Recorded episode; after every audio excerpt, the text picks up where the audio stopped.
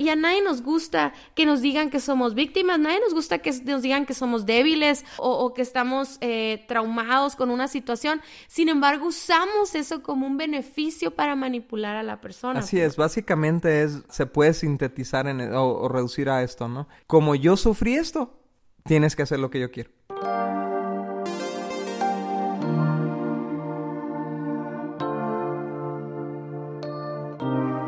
Hola, ¿cómo están amigos? Nosotros somos Dani y Cintia Osuna y este es nuestro podcast Indivisibles. Así es, este es nuestro intento número 3 de grabar este podcast.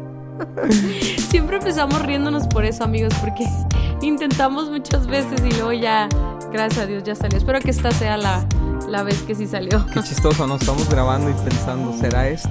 ¿Será esta la buena? ¿Cómo están amigos? Nosotros estamos súper contentos porque en estas últimas semanas ha habido mucha actividad de Indivisibles, estuvimos viajando, estuvimos, uh, hemos estado subiendo algunas este, publicaciones que están siendo compartidas por muchísima gente, Dani, de muchos otros países y otras ciudades que no conocemos y, y eso nos emociona muchísimo, nos anima, nos, nos da mucha alegría, pues, ¿no? Y, también empezamos un nuevo podcast, uh, como si no tuviéramos mucho que hacer. Sí, pero es que... Oye, Cintia, pero antes de hablar del nuevo podcast, eh, me, me, encantó mucho una imagen que mandó alguien.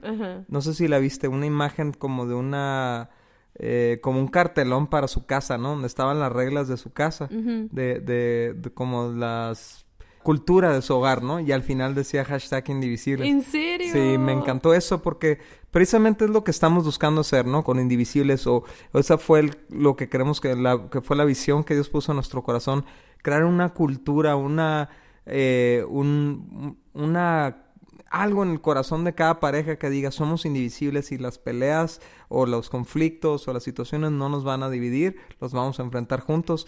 Entonces cada vez vemos más de esto, Cintia. O sea, me, me encanta que a estas ciudades que fuimos así muy seguido, ¿no? Fuimos a, a Oaxaca, fuimos a, a Veracruz, fuimos a Nogales, tú fuiste Hermosillo, pero vemos, vemos los, los mismos malestares, los mismos problemas y la misma hambre de cientos y cientos de matrimonios buscando ser parejas indivisibles, ¿no? Sí, me encanta que nos digan eso, ¿no? Como que es una referencia, es un chiste a veces hasta de que, hey, son indivisibles, ¿no? Y, me encanta eso y, y, sí, disfrutamos muchísimo ver eso y nos anima y nos motiva, pero les contaba que acabamos de empezar un nuevo podcast que es de noviazgo alternativo porque muchos de los que nos escuchan en Indivisibles son solteros y obviamente todos estos conceptos que manejamos en Indivisibles son súper aplicables casi casi en cualquier relación, ¿no? Pero sí queríamos dedicarle un tiempo a, todos esos jóvenes que siguen nuestras redes sociales y que que genuinamente quieren aprender una manera alternativa de, de, crear estas relaciones de noviazgo, ¿no? Entonces, la semana pasada, el viernes, iniciamos con noviazgo alternativo, así que cada semana, los martes, subimos podcast de Indivisibles y los viernes vamos a subir de noviazgo alternativo. Pueden buscarlo en Spotify, en iTunes, en todas las plataformas, en Google Podcast también. Solamente pónganle noviazgo alternativo y lo van a encontrar. Y bueno, la semana pasada estuvimos hablando acerca de una palabra que es la manipulación, Dani, ¿no? Sí, Cintia, y bueno, es un tema muy incómodo. De hecho, eh, es muy interesante ver la respuesta, ¿no? La cantidad de, veces que escuchan un mensaje. Cuando es algo como bonito y ay, cute acá, ¿no? Y cuando es algo bien confrontador, ¿no? Como el tema de la manipulación, ¿no? O sea, es interesante cómo la gente le saca a ser confrontados en esos temas, ¿no? Pero manipulación viene, o sea, la palabra implica, ¿no? Controlar con tus manos, ¿no? Eso es lo que significa manipulación. Obviamente se ha extendido la definición de manipulación más allá de los objetos o más allá de la manipulación con las manos. Física. A, una manipulación verbal, a una manipulación con miradas o, o, moviendo las, las cuerditas, ¿no? Por detrás del escenario, ¿no? Como si, como si usaras a las personas como títeres, ¿no? Entonces, ah, hay personas que han desarrollado tal capacidad de manipulación que utilizan a terceras personas para lograr el objetivo que quieren con, con la persona que quieren manipular. O sea, eh, siembran veneno en otras personas o, o, estimulan a otras personas para que le digan a tu, al esposo o a la esposa algo desde otro ángulo para, que, para convencerlo. Pero todo eso son tramas manipuladoras. Y, y Cintia, platicamos ahorita cómo, cómo alguna vez escuchamos que la manipulación es una especie de hechicería, pues, ¿no? Los que nos escuchan saben que los hechiceros usan, pues, no sé, tácticas espirituales para gobernar a una persona y controlar a una persona y, y están estas, ¿cómo le dicen, Cintia? Cuando quieres enamorar a alguien y como vas con hechicero. Ah, como te hicieron un trabajito, ¿no? Un trabajito, ¿no? Entonces, según esto, pues con un trabajito vas a poder manipular a una persona para que le gustes y para que te eh, pele y no. Pero eso es manipulación y a lo mejor nadie pensaría de los que nos están escuchando en ir con un hechicero y, y hacer esto, ¿no? Ir con una bruja y hacer esto. Pero ¿qué tal cuando tú orquestas cosas y mueves piezas y dices comentarios y, y lloras y, y, haces cosas para que tu esposo o tu esposa reaccione como tú esperas, ¿no?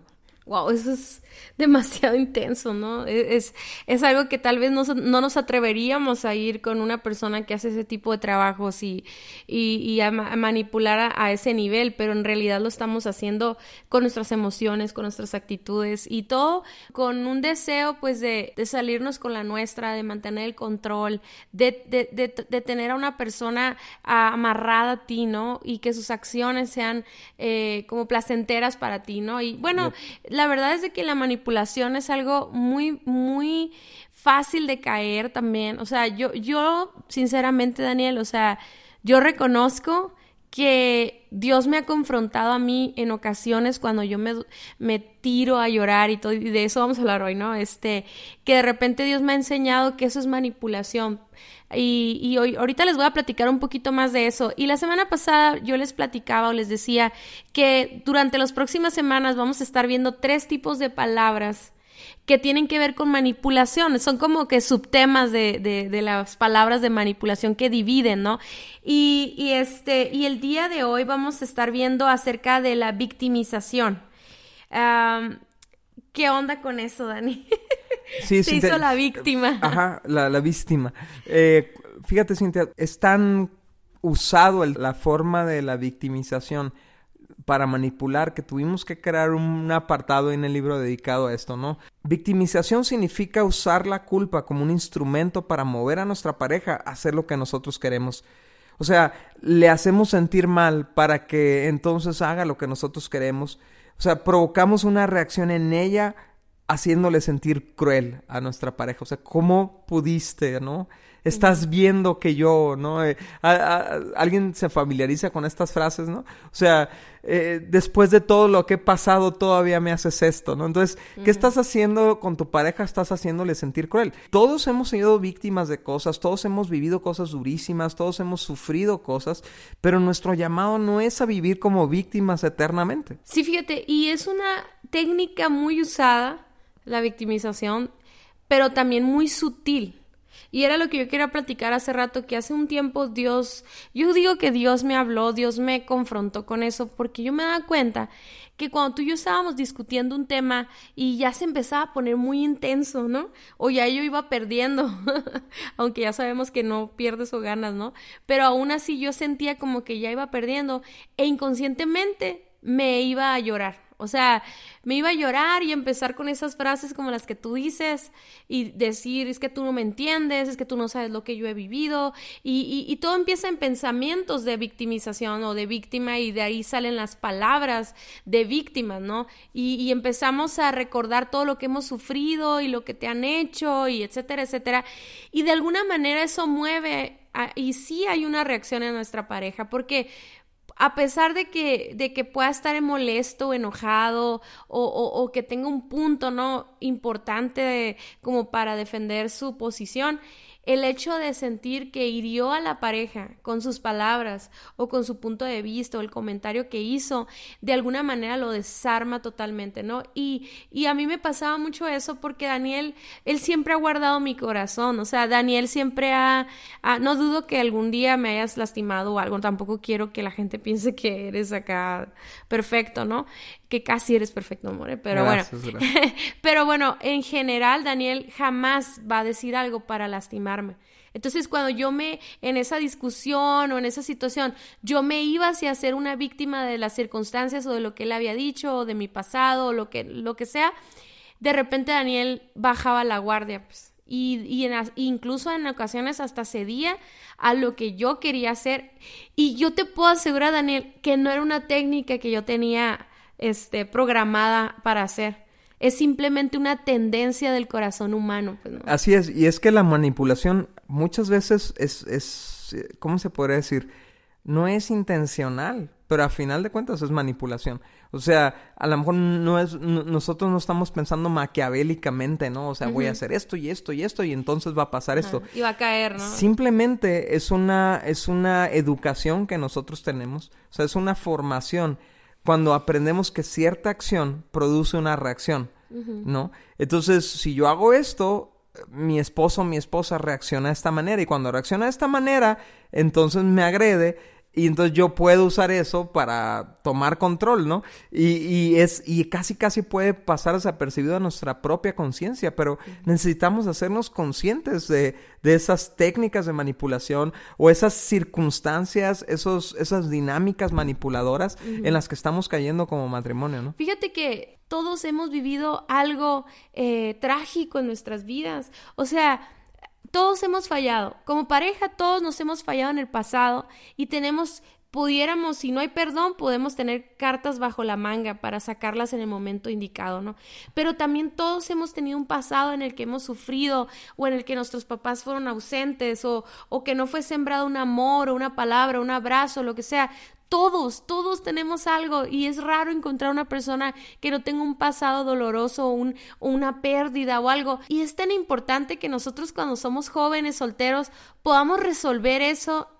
O sea, porque si no, cuando nos vamos al matrimonio, como que esa persona que fue el agresor o, fue el papá ausente o fue eh, esa, esa, esa, pérdida, esa persona que perdiste, luego lo, lo, lo transmitimos a nuestra pareja y entonces esa pareja empieza a pagar por, esa, por esos dolores de nuestro corazón, pues, o sea, y, y, entonces empezamos a justificar nuestras acciones por nuestro pasado. Y esa es una, esa es una forma de vivir como víctimas. Así es. Y a, y a nadie nos gusta que nos digan que somos víctimas, nadie nos gusta que nos digan que somos débiles o, o que estamos eh, traumados con una situación. Sin embargo, usamos eso como un beneficio para manipular a la persona. Así es, básicamente es, se puede sintetizar en, o, o reducir a esto, ¿no? Como yo sufrí esto, tienes que hacer lo que yo quiero.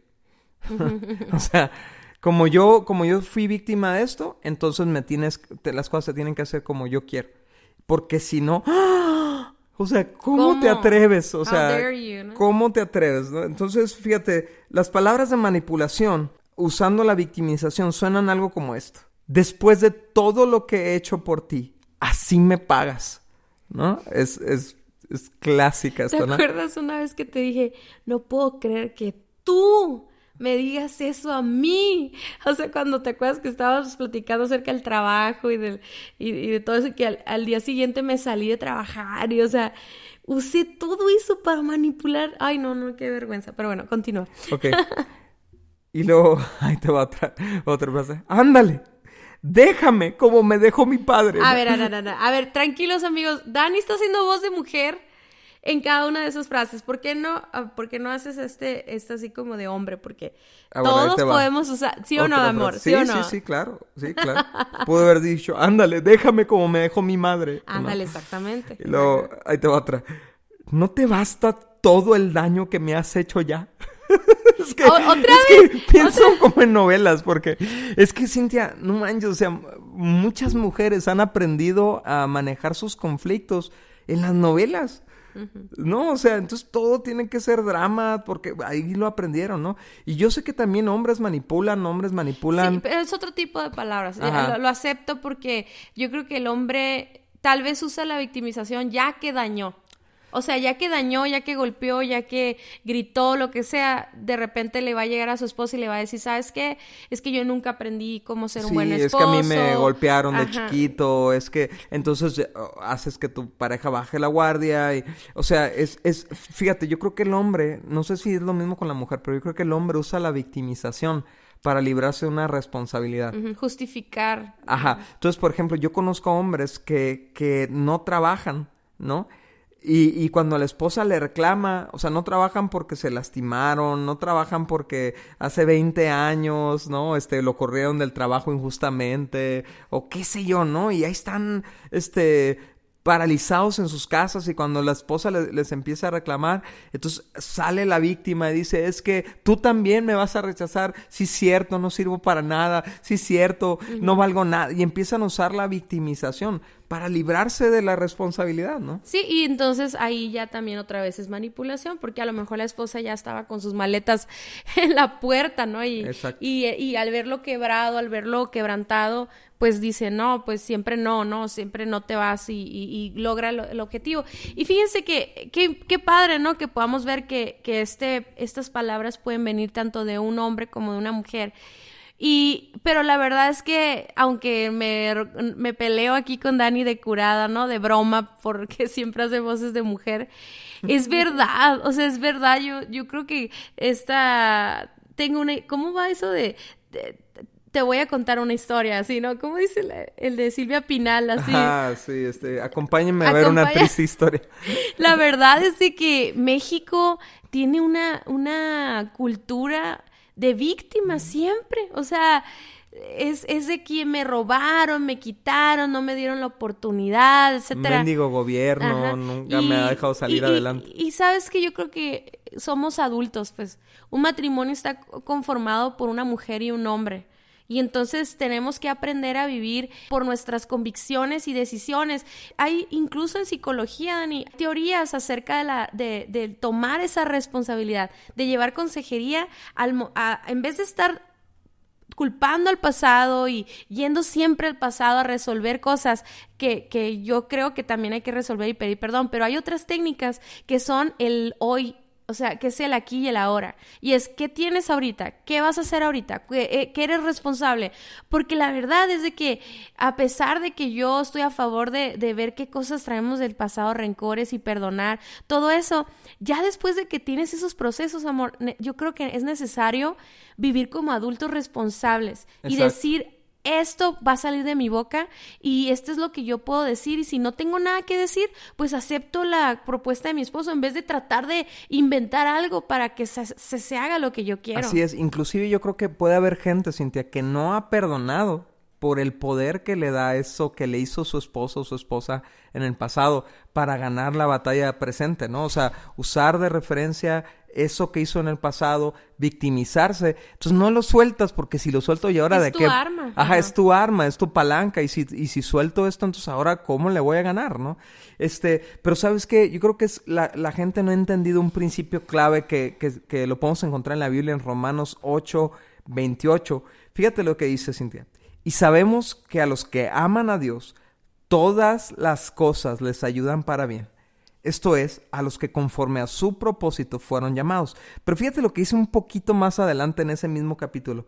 Antes, en todas estas cosas somos más que vencedores por medio de aquel que nos amó. ¿Qué quiere decir esto, Cintia?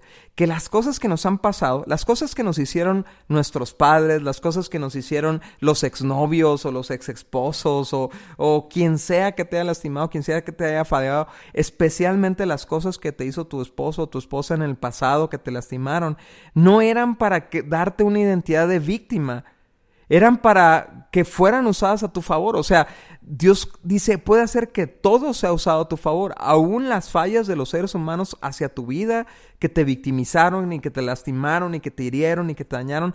Yo, yo he conocido casos increíbles de personas que han sufrido cosas horrorosas, pero las, las han usado, en vez de vivir como víctimas, han sido vencedores de esas cosas que han vivido y las han, ayudado, ah, las han usado para ayudar a otros y de esa manera vivir el propósito que Dios tenía para ellos, ¿no? Entonces, ¿de qué forma lo que tú te estás amarrando como víctima de lo que sucedió en tu matrimonio en el pasado, de lo que hizo mal tu esposo o tu esposo en el pasado, o lo que tú viste eh, en el pasado, deberías de estar, estar usando para ayudar o, para crecer o para madurar, en vez de usarlo para estancarte en ese evento del pasado y, seguir manipulando a través de eso, ¿no? Fíjate que este fin de semana platicaba acerca de eso y veía como el temor a lo desconocido, porque no sabemos qué va a pasar después.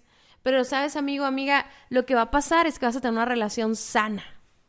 O sea, en vez de tener una relación tóxica. Basada en manipulación. Ahora vas a tener una relación sana, basada en convicciones, uh, basada en, prue en pruebas y, dificultades y aún errores, y levantándonos de eso, que nos va a dar un carácter, que nos va a hacer amarnos más a través del perdón, a través de la restauración, a través de, de, de aún tomar decisiones incorrectas y aprender de ellas y sacar provecho, porque Dios puede sacar algo bueno de estas circunstancias y levantarnos como vencedores, ¿no? Como dice este pasaje. Y, y, y a mí me encanta porque aún las cosas que, que antes yo usaba para lastimar a Daniel o para ganarle, ¿no? Ahora entiendo que son cosas que yo viví aún en mi, en mi infancia con mi papá o lo que sea, y ahora le veo tanto provecho, ahora veo cómo eso sacó un carácter en mí, eso me dio esa perseverancia que yo necesitaba y me hace valorar más las cosas, entonces, pero tiene que haber un cambio en nosotros, o sea, tiene que haber un cambio de mentalidad y de actitud para que salgan palabras diferentes. O sea, yo creo que de ahora en adelante, después de haber escuchado este podcast, cada que tú estés en una discusión o en una circunstancia de tomar decisiones con tu esposo, cuando ya te va a salir la víctima, te vas a acordar y vas a decir, no, eso, a ver, ¿por qué está viniendo este pensamiento? Esto yo ya lo perdoné, esto yo ya lo sané, esto ya pasó, esto no es, él no es mi papá, él no es esta persona que me agredió cuando era chica.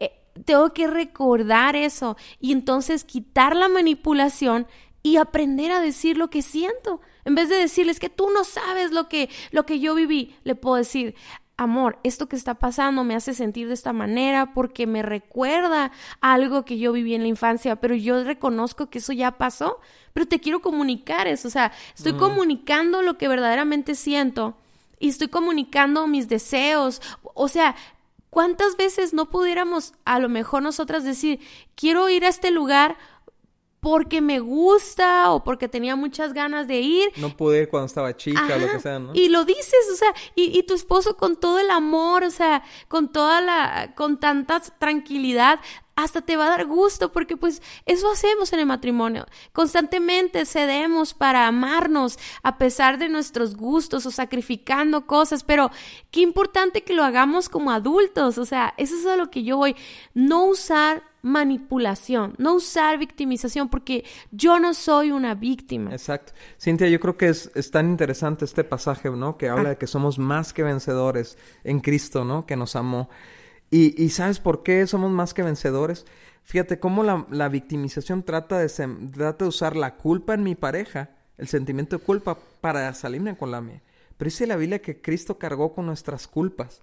O sea, ahí en la cruz, la culpa, ¿no? Murió también. Entonces, yo no puedo, yo no puedo regresar a mi pareja al pasado, que Cristo también ya pagó por ese pasado de mi pareja, para tratar de manipularla en mi presente, ¿no? Eso estoy yendo en contra de mi fe, estoy yendo, si tú eres un, un, Cristo creyente, si tú eres una persona de fe que nos escuchas y tú estás usando el pasado, tú estás actuando luciféricamente, o sea, tú estás a, a, actuando como el enemigo, porque así actúa, ¿no? Acusa, ¿no? Acusa, regresa al pasado y todo, y de esa manera nos manipula, y de esa manera nos mantiene hundidos, y de esa manera nos mantiene alejados de Dios, ¿no?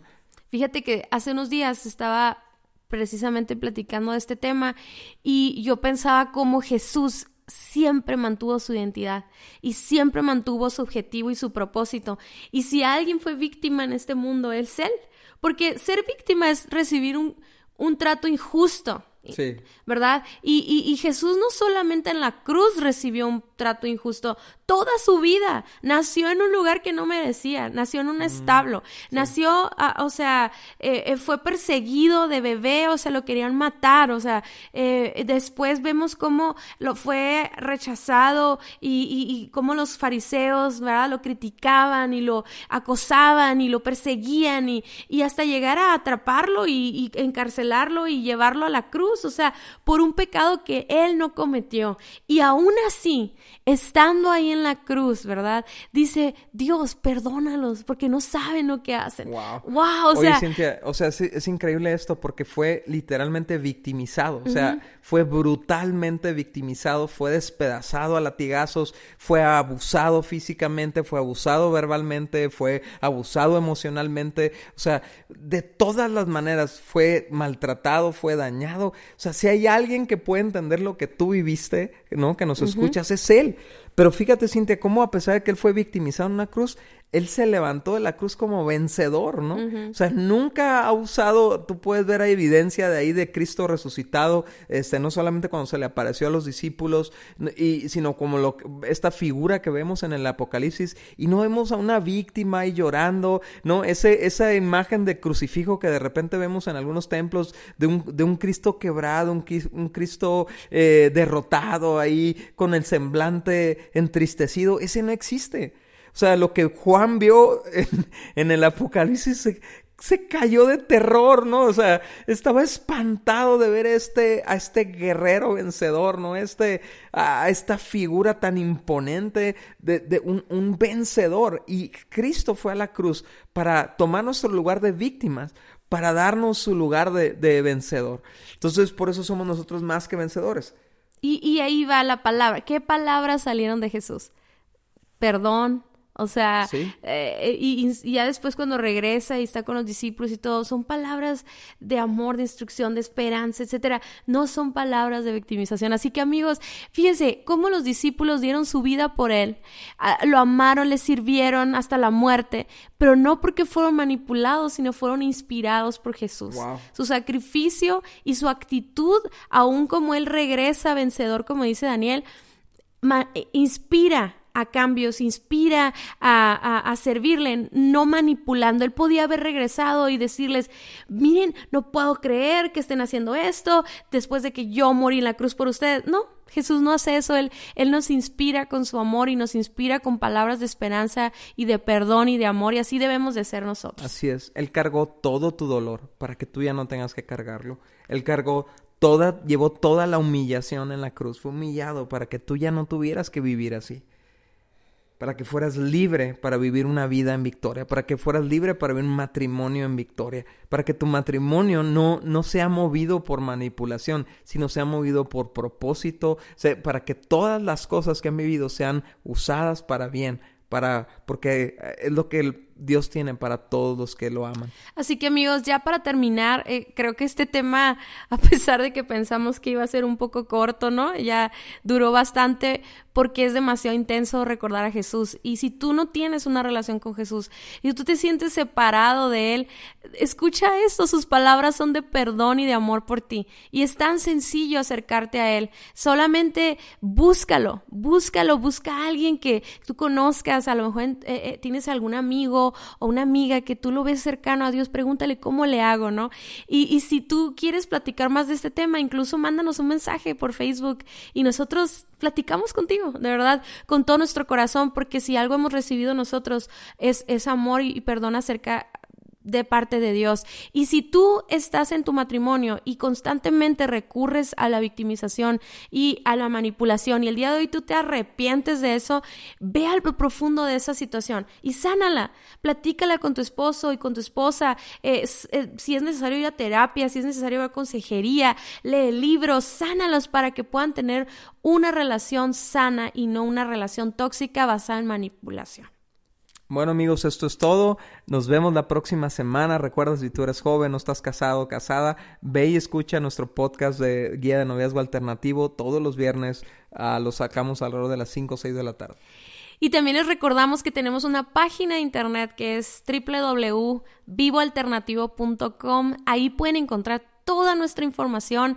Pueden encontrar nuestras redes sociales, los podcasts los pueden escuchar ahí y también pueden adquirir nuestros libros que de verdad nos encantaría que los lean porque pues tienen demasiada información que está en nuestro corazón, que Dios puso en nuestro corazón para todos ustedes. Y pues comparte este podcast si te sirvió y pues hasta la próxima. Hasta la próxima.